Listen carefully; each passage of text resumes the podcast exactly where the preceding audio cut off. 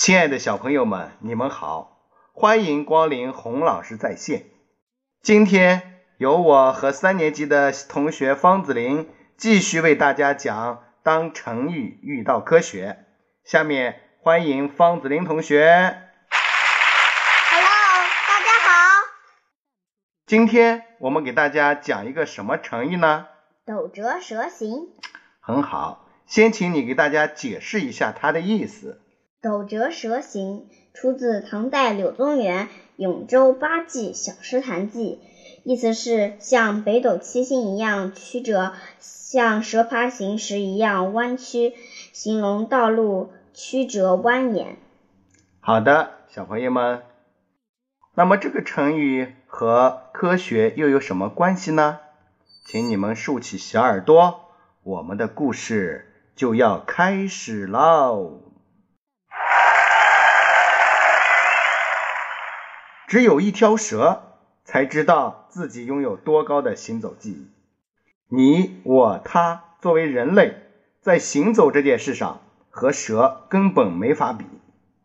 虽然他们的身体像一根光秃秃的棍子，没有胸骨，没有四肢，没有翅膀，但这并不妨碍他们自由纵横于大自然之间，从茂密的草丛到高高的树枝，从松软的沙漠。到湿滑的水底，从平坦地面到悬崖峭壁，蛇族成员大多来去自如，而且速度极快。目前已知的最高时速为十一千米。如果乐意，它们还可以把身体盘绕起来，甚至打几个结。而且，即便如此，也不会影响它们行走。更有趣的是，蛇的行走方式并不是固定的，更不都是曲折的。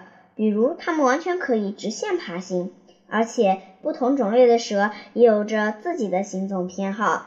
经过科学家的观察，把它们的行走方式分成四种：蜿蜒爬行、收缩前进、直线爬行、侧绕行进。其中，蜿蜒爬行是蛇族。尤其是中小型蛇最热衷的。换句话说，它们走的是 S 型路线，先从脖子开始，有规律地收放全身的肌肉，缓缓地把身体左右摇摆，像波浪一般前进。栖息在洞穴中的蛇则偏向于收腹前进，身体的后半部分先弯曲收缩成许多段，再像锚一样固定住。舌头和身体前段再向前伸张，等身体完全伸直后，再一次弯曲、收缩、伸直，如此重复就可以前进了。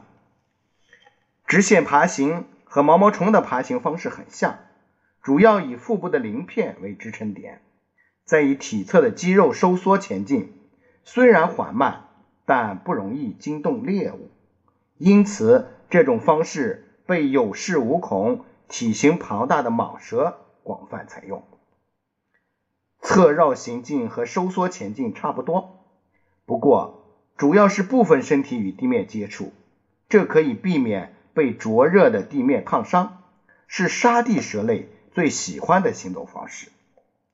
当然了，蛇族才不会这么教条主义，一种蛇不会一辈子都固守一种行走方式，怎么走？如何走，走多快，他们会聪明的根据需要随机调节呢？小朋友，听完之后，你是不是对蛇又有了一种新的了解呢？